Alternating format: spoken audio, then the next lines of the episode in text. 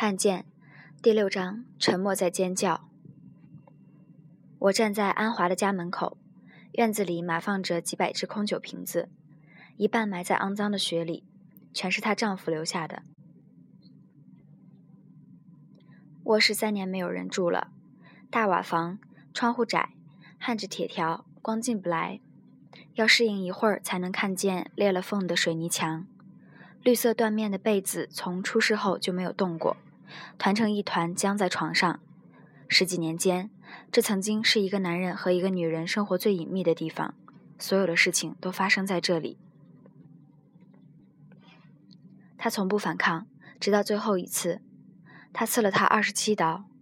卷宗里说，地上、墙上全是血迹。警察说，死者死的时候还被绳子捆着，浑身是血，血肉模糊。很多杀人案件都是一刀致命，像这样的情况确实不多见。他说，死者的眼睛睁得很大，脸上都是难以相信的表情。风声让空屋子听上去像在尖叫。在东方时空时，我看过法学会的一份报告，各地监狱女性暴力重犯中杀死丈夫的比例很高，有的地方达到了百分之七十以上。每一个数字背后都是人，男人。死了，女人活着的都是重罪，死缓，死缓，无期，无期，无期。这是我心里几年没放下的事。做完双城的创伤后，我有一个感觉：家庭是最小的社会单元。门吱呀一声关上后，在这里，人们如何相待，多少决定了一个社会的基本面目。家庭是人类生活最亲密的部分。为什么会给彼此带来残酷的伤害？这是个很常规的问题。但艾伦堡说过：“石头就在那儿，我不仅要让人看见它，还要让人感觉到它。我想感觉到人，哪怕是血肉模糊的心。”但安华想不起杀人的瞬间了。五年了，我也一直在想，但想不起来。他说：“四方脸上都是茫然。”他穿着蓝白相间的囚服。一只眼睛是鱼白色，是出事前几年被丈夫用酒瓶砸的，啤酒流了一脸，瓶子砸在眼睛上爆炸了，一下子就扎进去，眼珠子好像要掉下来了。他当时没有还手，他被打了二十年，忍了二十年。他说不知道最后怎么会动手杀人，那二十七刀是怎么砍下去的？一片空白。我可能是疯了。他说的很平静，他在法庭上没有为自己做任何辩护。村子里七百多人联名请求法院对他免于处罚。死者的母亲就住在紧挨着他们卧室的房间里，八十多岁了，为他求情。他是没办法了，没办法了呀。我问他打过您吗？老人说喝醉了谁也不认，一喝酒一喝酒就拿刀，成宿的闹。小豆用铁棍把丈夫打死了，打在脑袋上，就一棍，他连挡都没挡。大概根本没想到，他被判死缓，已经服刑八年，但他始终不相信他死了。他有一张尖细的青白色的脸，眼睛微斜，一边说一边神经质地摇着头：“他不会死的。”我愣住了，什么？他说：“他还没把我杀死，我死了他才能死，我没死他怎么能死呢？所以我不相信他会死的。”他十五岁时嫁给他，相亲的时候。他瞪着眼睛看着他，你嫁不嫁？他从第一眼就害怕他，一回到家他就好像神你似的。他不允许我跟任何男人说话，和女的说话也不行。我自己的家人都不允许。他老担心别人挑唆我不跟他过，他就会对我动手。用什么打？皮带、鞋底子。不听话把你绑起来，拿皮带溜。皮带抽在光的皮肤上，噗的一声，他被吊着。扭着身子，尽量让他打在背上，尽量不叫，怕别人听见羞耻。他从不打他的脸，打得很冷静，反正夜还长。噗噗噗。结婚八年，他从来没穿过短袖衣服，不能让别人看见身上的伤。他最怕的不是打，而是不知道什么时候来。晚上睡着睡着，脖子一冰，是他把刀子放在他的脖子上，揪着他的头发往后拉，把整个脖子露出来。他只能盯着屋顶，叫不出来，不断咽着口水，等着他会不会割下来。要不然就突然给你一瓶子药，喝吧。都不为具体的事情吗？我问。他说：“你别管为什么，因为你长大了，你死吧。”他抬起恍惚的眼睛问我：“我长大了就该死吗？”有一个问题在我心里动。摄像机后面有男同事，我犹豫了一下，他还是顶上来了。在你跟他结婚的这些年里，你们的夫妻生活是正常的吗？太痛了，我不想说。别问我这个，我心痛。十几个人回答几乎一模一样。跟我们一起去调查的陈敏是从加拿大回来的医学专家，说他接触的所有以暴制暴的妇女没有例外，每一个都有性虐待。这种虐待最让人受不了的不是身体的伤害。燕青说他侮辱我。我不想问细节，只问用很卑劣的方式吗？是，他双眼通红。说到这儿，他们哭，但哭的时候没有一点声音。这种无声的哭泣是多年婚姻生活搓磨的结果。十年之后，即使想要放声大哭，也哭不出来。这些女人太笨了，弄一壶开水，趁他睡着，往他脸上一浇，往后保准好。有人说。我中学的时候，学校附近有个小混混，他个子不高，看人的眼光是从底下挑上来的。每天下晚自习的时候，他都在路口等着我，披一件棉军大衣，就在那儿，路灯底下，只要看见一团绿色，我就知道这个人在那儿。我只能跟同桌女生说这事。他姓安，一头短发，说他送我回家。你回去。他从灯下闪出来，对他嬉皮笑脸。我要送他回家，回去。他换了一种声音，像刀片一样，我腿都木了。我要送到，他没看他，拉着我走，一直送到我家坡底下，他才转身走。大坡很长，走到头，我还能听到他远远的口哨声，是他吹给我听的。长大成人后，我还梦到这个人，跟他周旋，趁他坐在屋子里，我跑了，还冷静的想跑不过他，决定躲在大门的梁上。等着他追出去，他跑来找我，眼看着就要从门口冲出去了，但是脚步忽然放慢了。我看到他站住了，就在我的下方。他的眼光慢慢从底下挑上来，他马上就要看到我了。我甚至能看到他嘴角浮现的那一缕笑。我全身一震，醒了过来。一个没当过弱者的人不会体会到这种恐惧。采访的十一个杀夫女犯中。只有一位没说出杀人的原因。我去他娘家，他姐把我拉到一边，迟疑再三，对我说：“你不要问了，他不会说的。他为什么要杀他？因为出事那天，他赤条条的去了两个女儿的卧室。什么？他姐紧紧地扯我衣服，不要，不要出声。回身指给我看卧室门上，深绿色的荷叶扣像是被撕开了。”只剩一个螺丝挂着，悬在门框上。这是那个人撞坏的。他把我……他没说下去。如果不是这个伤口一样的荷叶扣和这个四十多岁女人脸上惨伤羞耻的表情，我很难相信这是现实。院子里上百只翠绿的酒瓶子直插在深灰的脏雪里，乌黑的口森森朝上，是这个男人曾经存在的证据。这些女人结婚大都在七十年代。没受过教育，没有技能，没有出外打工的机会，像栽在水泥之中，动弹不得。安华也求助过村书记，村里解决这件事情的方式是把她丈夫捆在树上打一顿，但回家后她会变本加厉的报复，别人不敢再介入。妇联到了五点就下班了，她只能带着孩子躲在家附近的厕所里冻一夜。全世界都存在着难以根除的家庭暴力。没有任何的婚姻制度可以承诺给人幸福，但应该有制度可以使人避免极端的不幸。在对家庭暴力的预防或者是惩戒更为成熟的国家，经验显示，百分之九十以上的家暴，只要第一次发生时干预得当，之后都不会再发生。警方可以对施暴者进行强制逮捕，紧急情况下，法官可以依据单方申请发出紧急性的保护令。禁止施暴者实施暴力或威胁实施暴力，禁止他们联络、跟踪、骚扰对方，不得接近对方或指定家族成员的住所、工作地点以及一切常去的地方，这些政策向施暴者传达的信号是：你的行为是社会不能容忍的。但直到我们采访时，在中国，一个男人仍然可以打一个女人，用刀砍她的手，用酒瓶子扎她的眼睛，用枪抵住她的后背，强暴她的姐妹，殴打她的孩子。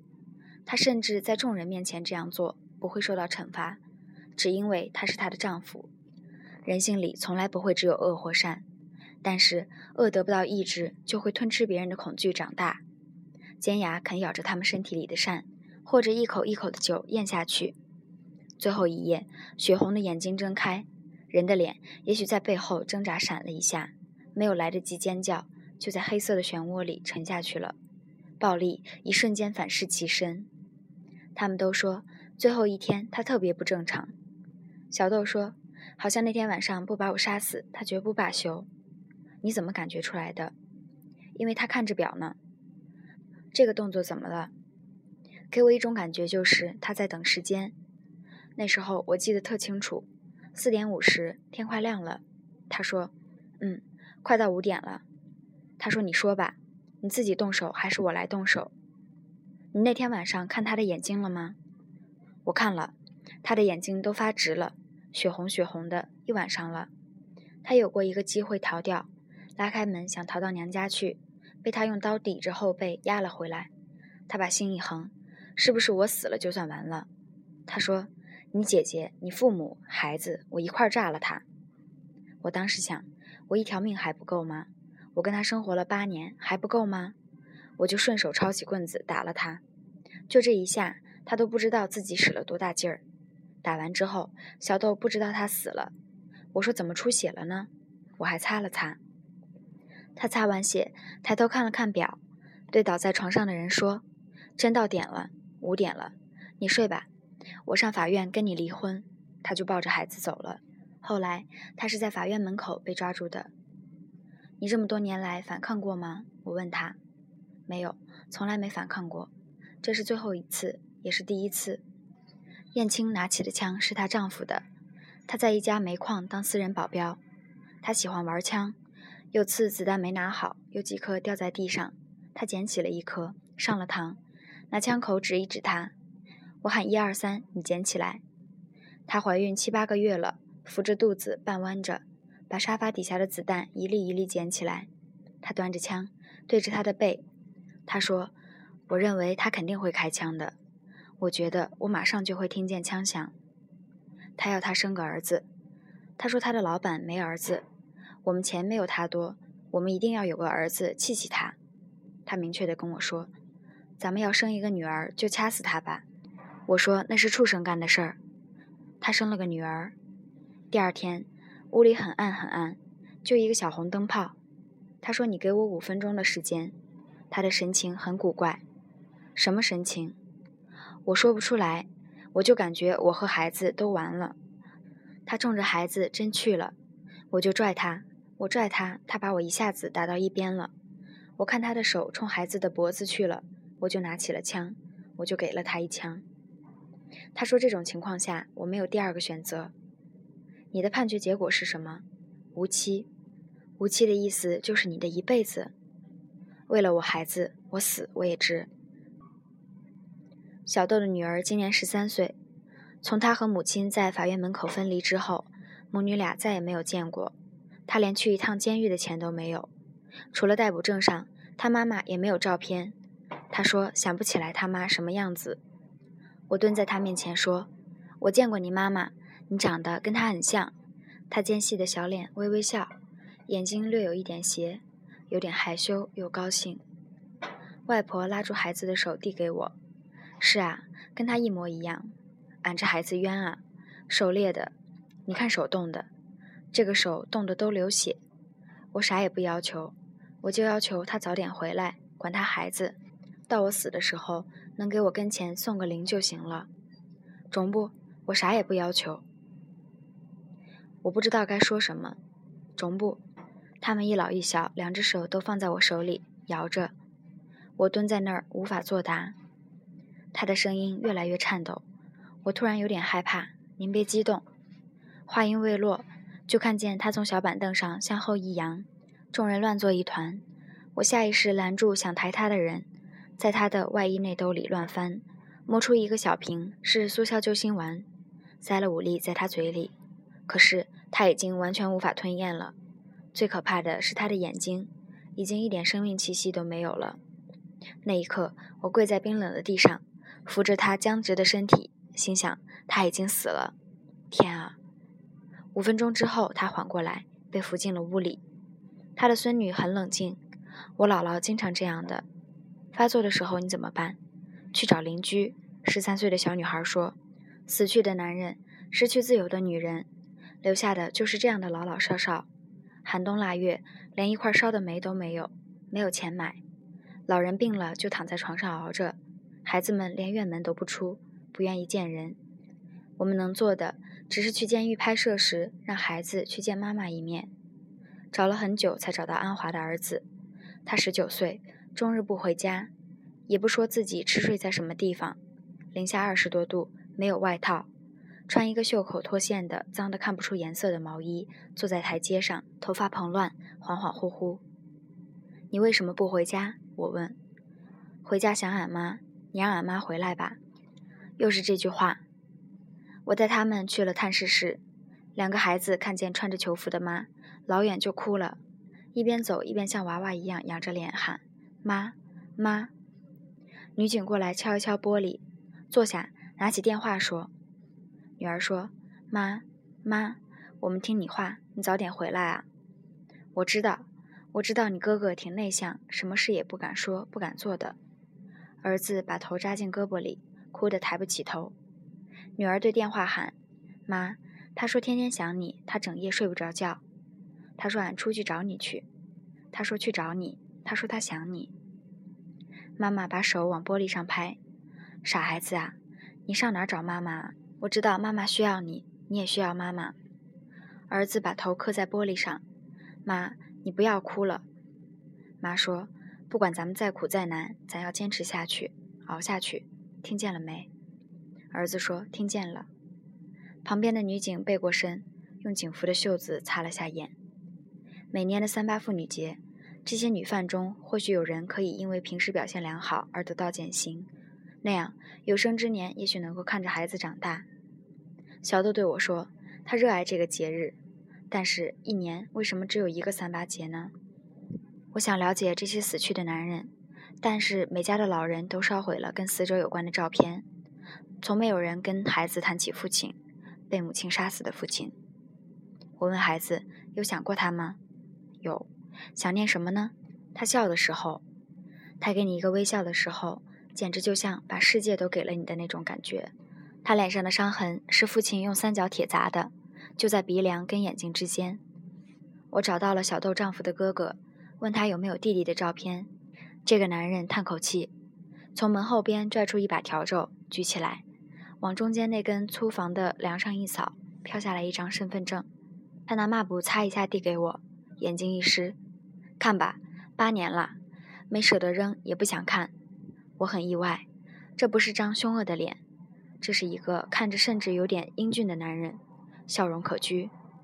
我问安华的孩子：“你知道你爸爸为什么总是这样喝酒，总是打人吗？”不知道。这个世界上有人了解他吗？哎，不知道他。你觉得他除了暴力之外？有没有其他能跟别人交流的方式？喝酒。他们几乎都是村子里最贫穷的人，几乎都酗酒，喝的时候咒骂着赚了钱的人，回家打老婆孩子。有人说，这些人只是农村的失败者，城市里没有。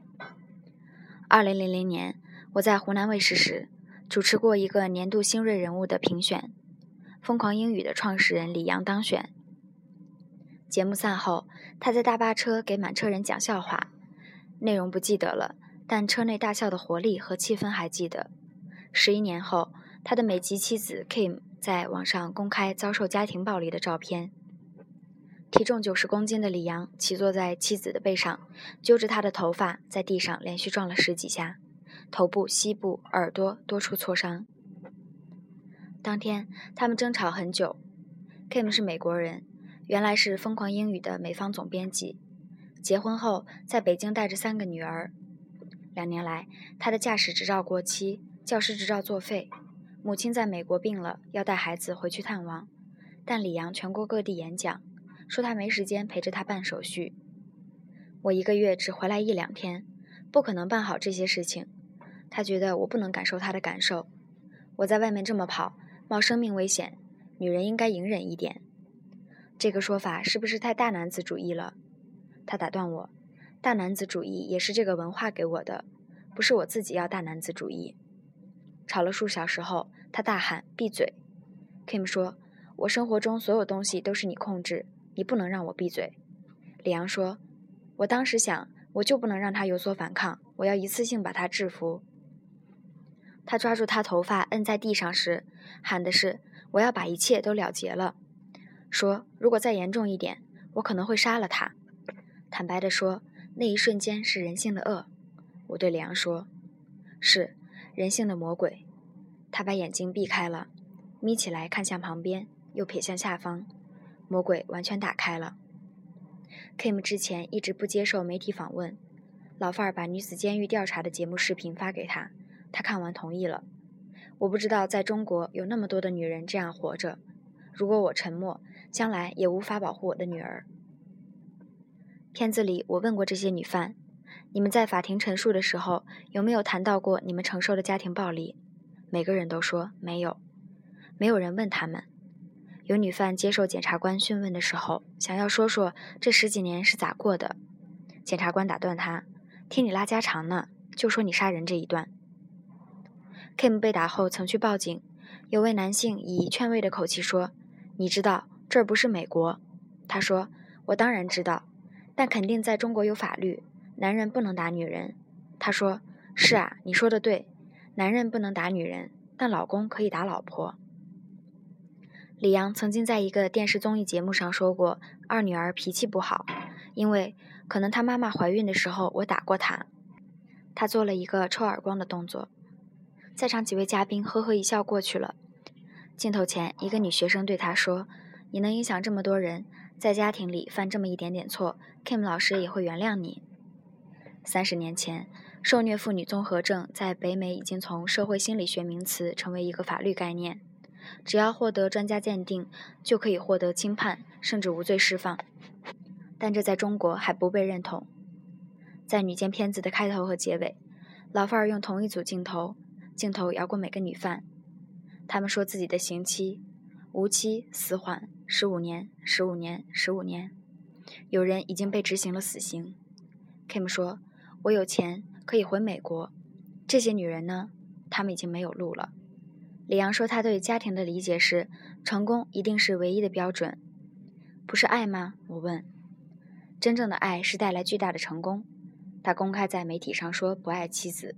结婚是为了中美教育的比较，想把孩子作为英语疯狂宝宝的标签，是教育的实验品。他说：“那才是普度众生。一个小家庭能跟这个比吗？”我问他：“你跟你父母之间有过亲密的感觉吗？”没有，从来没有。我还记得在西安工作的时候，我爸爸说：“今天晚上就跟我睡一起吧。”吓死我了！跟他睡一个床上，我宁可去死。断了，中间断掉了。李阳四岁才从外婆身边返回与父母生活，一直到成年都无法喊出爸妈。传统家庭中的父母工作忙，对孩子严厉。他说，小时候听的最多的词是“笨蛋”“猪”。他童年口吃，懦弱到连电话响都不敢接。少年时期在医院接受治疗时，仪器出了故障，烫伤皮肤，他忍着痛不敢叫出声来，一直到被人发现，脸上存疤至今。说自卑的一个极端就是自负，对吧？中国也是这样。中国是一个自卑情节很重的国家，所以自卑的极端是自负。长大成人时，他想强制性的解除这个自卑，以疯狂英语的方式勒令自己当众放声朗诵。在后期发展到让学生向老师下跪，鼓动女生剃发明志，率领数万名学生高喊“学好英语，占领世界”。学好英语，打倒美帝国主义。我说，这已经不只是学习方法，你提供的是很强硬的价值观。他说，强硬是我以前最痛恨的，所以我才会往强硬方面走。因为我受够了懦弱。Kim 说，在每次机场登机的时候，李阳一定要等到机场广播叫他名字，直到最后一遍才登机，这样飞机上的人都会知道他的存在。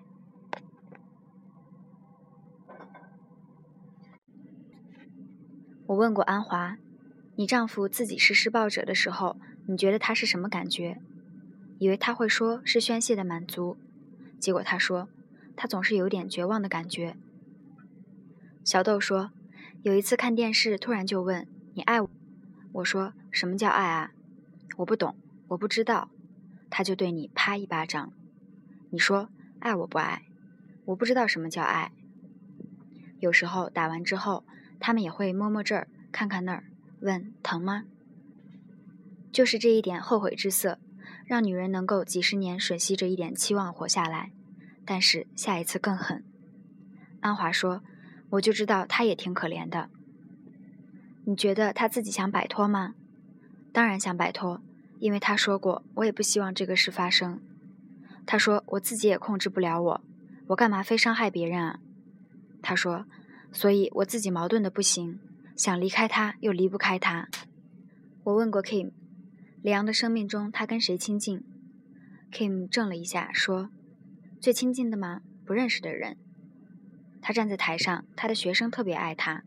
两个小时后他可以走，是安全的，没时间犯错误。”李阳说：“每天早晨起床后的半个小时非常恐怖，非常害怕，觉得工作没有意义，活着没有意义。”他给 Kim 发过短信：“我揪你头发的时候，看到有很多白发，就跟我的白发一样。”他说：“内心深处知道妻子的很多看法是对的。我是尊敬他的，所以每次他指责我，我才是真的恐惧。恐惧积累了，就会以暴力的方式爆发。打过妻子后，他没有回去安慰，却主动去看望了父母，第一次带了礼品，表示关心。我问。”这是一种下意识的心理补偿吗？他想了一下，说：“是吧？是。那你认为你现在是一个需要帮助的人吗？”他眼睛又在眯缝起来，避开直视，忽然有点口吃起来。我肯定需要帮助。此时此刻，我需要婚姻方面的帮助，如如如何有效的去解决抑郁症的帮助。我们采访前，Kim 刚把三岁的小女儿哄睡着。这个孩子在父亲殴打母亲时，挣扎着往外拉父亲的手，被甩开。之后一直做噩梦，哭着说：“妈妈，对不起，下次我用筷子、用剪子拦他呢。”Kim 头摇的说不下去，想把哭声抿住，脖子上的经脉全都凸起。他搂着女儿对她说：“可以恨爸爸错误的行为，但不要恨爸爸这个人。”在女监的那期节目里，零下二十度。坐在冰雪满地的院子里，父亲死去，母亲在狱中。安华的女儿小梅说：“一个人，他的心再硬，也有自己心底的一角温柔。你觉得你爸爸有吗？”他想了很久，一字一顿地说：“有，只是他还没有被自己发现而已。”我看到院里厨房的水泥墙上用红色粉笔写着几个字：“让爱天天住我家。”是他写的。这是前一年春节联欢晚会时一家人唱的歌。十四岁的小梅喜欢这首歌，她清唱：“让爱天天住我家，让爱天天住你家，拥有，拥有，拥。”她张着嘴发不出声音，眼泪一大颗一大颗的砸在裤子上。这些孩子会长大，他们会有自己的家庭，那会是什么样子？小梅的姐姐十六岁，她说：“我再也不相信男人，他们只有暴力。”他的哥哥从探视室离开后就又走了，妹妹在身后喊“哥哥”，他头也不回的就走了，不知道跟什么人在一起，睡在哪儿，吃什么。那晚，他和母亲一起用绳子把父亲捆起来的，刀砍下去的时候他在现场。他的将来会发生什么？不知道。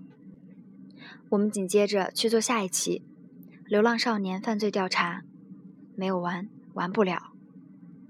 我和编导小仲去了登封，十几个少年组成的盗窃团伙，领头的十五岁，最小的十岁，都辍学，是王朔小说里打起架来不要命的青瓜蛋子。他们打架，有时是寻仇，有时是为了挣钱，有时只是娱乐。除了刀，他们还用铁链，用自制的布满钢针的狼牙棒，因为那样伤人的时候，血流出来的效果更好。我问打架最狠的那个：“你不怕死？”“不怕。”他头一昂。他不是不怕，他连生死的概念都没有，所以也不会有悲悯之心。我找到了他的父亲，离异多年的他早有了新家，从没想过儿子在哪儿。他是个司机，开辆面包车，车厢里污秽不堪。挡风玻璃上溅满了鸟屎，座位边上满是滚倒的翠绿啤酒瓶和空烟盒。收音机的地方是一个洞，底下是一个烟灰托，里面的黑灰已经长时间没倒了，载满了不过滤嘴的皱皱巴巴的黄烟头。他一边接受采访，一边对着瓶口喝啤酒，笑起来一口黑黄的牙。等他回来，我捆起来打一顿就好了。我们去找那个十岁的男孩，到了村里，推开那扇门。我对带路的村支书说：“走错了吧？这个地方荒了很久了。寒冬腊月的，院子里都是碎瓦和杂草，房子里凉塌了半边，除了一个已经被劈开一半的农柜，一件家具都没有。应该就是这儿啊。”他也疑惑不定。我们转身往出走的时候，从门扇背后坐起一个人。谁呀？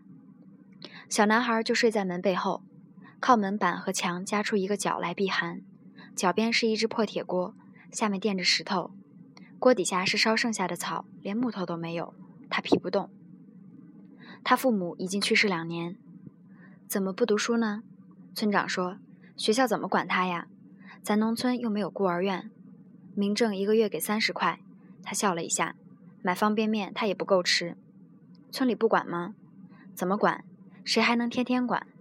村长指着锅：“这都是偷来的。”小男孩抱了捆柴回来，点着，满屋子腾一下都是烟。他低下头，一句话不说，把手伸在那口锅上，靠那点火去取暖。村长叹口气说：“你们中央电视台厉害，我看那上头老有捐钱的，看能不能呼吁一下，给他捐点钱，啥问题都解决了。”警察告诉我，他们想过送这些孩子回学校，但学校没有能力管他们，更不愿意他们把别的孩子带坏。他们流浪到城市，从捡垃圾的地方，从火车站聚集起来。他们租了一间房子，住在一起，很快就可以像滚雪球一样多起来。干脆不要床，偷了几张席梦思垫子，横七竖八的在上面排着睡。生活的东西都是偷来的，那种偷简直是狂欢似的。在那个城市里，不到一年的时间，他们制造了两百多起盗窃案。十岁的那个负责翻墙进去打开门。他们把床上的大被单扯下来，把家电裹起来，拿根棍子大摇大摆地抬着出门，然后打车离开。他们每个人有十几个手机。打架最狠的那个男孩说：“用来砸核桃。”我们是小偷中的小偷，他很得意。白天他们在家里看武打和破案片，学功夫，说整个城市里最安全的就是他们住的这个小区。兔子不吃窝边草吗？他们把偷当娱乐，刚偷过的人家，一天后再去偷一次，第三天再去偷一次。一个得不到爱、得不到教育的人，对这个社会不可能有责任感。案子破了，他们被抓住了，但是都不到服刑年纪，全放了。那个喝酒的父亲答应我去见见孩子，见了后倒没动手打，而是打量了一下儿子，离他上次见过了几年了。他好像突然知道儿子是半个成人了，上下打量了一会儿，忽然把儿子揽到一边，避开我，搂着儿子肩膀说了几句，又打了一个电话。他们父子很满意的对视，笑一下，转身对我说：“记者走啦，去办点事儿。”那笑容让我心里一沉。领头的那个孩子，我们找了很久才找到他家，他是捡来的。养父母有了自己的孩子后，也就不再管他去哪儿了。能不能找点他小时候的东西，我们看一下？我问他的养母，都扔了。他说的很轻松。我听着这句话，一下子理解了“抛弃”这个词。我不知道自己还能做什么，我只是一个记者，采访结束就要离开。那个父母双亡的十岁孩子，最后一次偷窃，他分了一千多块，回来后都给了小时候养过他的老人。采访完，我们留了些钱给村里人照顾他。走了几步，我回身把这孩子叫到门后，给了他一百块钱。你知道阿姨为什么给你钱？我轻声问。知道。他低着头，因为我可怜。不是，这是你劳动所得。你今天帮我们拿了很多次袋子，很辛苦，所以这是你自己挣的。我要谢谢你。他抬起头，羞涩地笑了一下。他们租过的那个房子收拾的还算干净，和所有十三四岁的孩子一样，墙上贴着明星的照片，窗台上放着整整齐齐的十几个牙缸。他们每天早上排好队去刷牙。他们把这个房子叫家。二零一一年，我遇到一位律师，他告诉我采访过的女犯的消息。安华在各方帮助下已经减刑出狱，再嫁了人。小豆在监狱里精神失常。二零一零年，中国法学会再次公布了《家庭暴力防治法》专家建议稿，建议建立家庭暴力庇护场所，向家庭暴力受害人签发保护令。这只是一个建议稿。至今仍只是全国人大法工委的预备立法项目。在两会上，我曾经去找过关心此事的代表委员。担任警察职务的男代表说：“现在刑法里已经有人身伤害的定罪了。如果男性对女性造成人身伤害，那就按现有的法条来判。为什么要为了家庭暴力再去立法？”一位女性代表说：“家庭的事情不可能像一般的人身伤害那样处理。”现场有些争起来了。你们这么说？只因为你们也是女人，不是女人才关心女人，是人应该关心人。这位女代表说：“李阳最终没有去做心理治疗，也没有回去陪伴家人，他的时间用来接受各种媒体的采访，准备成为反家暴大使。”两个月后，Kim 申请与他离婚。他曾经对 Kim 解释说：“这是中国的文化。”Kim 说：“这不是中国的文化，人是一样的。我觉得中国人、美国人、所有人。”我们的相似之处远多过不同，我们都爱我们的孩子，我们都需要快乐的家庭，我们都希望更好的生活。如果他的梦想真的是让中国更好、更国际化，我希望他能从自己做起。去采访 Kim 前，我做完采访提纲，合上笔记本，按习惯想一想，如果我是他，交谈时还需要注意些什么？奇怪的是，那一小会儿闭上眼的沉静里，我想起的却是自己早已忘了的事。中学时，有天中午上学路上，那个小混混喝了酒，从身后把我扑倒了，磕在街边的路沿上。我爬不起来，被一个烂醉的人压着，是死一样的分量。旁边人嬉笑着把他拉扯起来。我起来边哭边走，都没有去拍牛仔服上的土。我没有跟任何人说这件事。最难受的不是头上和胳膊上的擦伤，也不是愤怒和委屈，是自憎的感觉。厄运中的人多有一种对自己的怨憎，认为是自我的某种残破才招致了某种命运。我带了一束花给 Kim，他接过报纸包的百合花，有点意外，找了一会儿才找出一只瓶子插上，又拿出几个大本子给我看，里面是一家人的合影，李阳与他合作的录音磁带，写的工作便条，还有一页夹着某年结婚纪念日他提醒李阳买的玫瑰花，虽然是秘书买来送到的。花朵是完整的，每片叶子都用塑料膜小心地压平保存着。旁边是一家人的合影。我要记得我当时为什么要这个男人。这些早就干枯失血的花瓣给我一个刺激。人是一样的，对幸福的愿望一样，对自身完整的需要一样。只是他生在这儿这么活着，我来到那儿那么活着，都是偶然。万物流变，千百万年，谁都是一小粒。嵌在世界的秩序当中。采访是什么？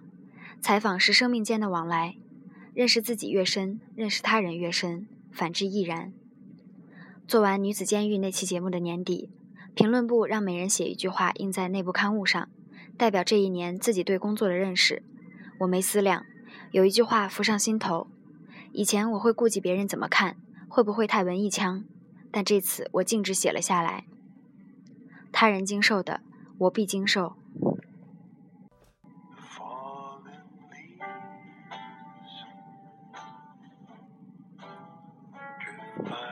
以上就是第六章的全部内容。这里是 FM 九五八三四零新闻传播学专注与专论，感谢收听，我们下期再见。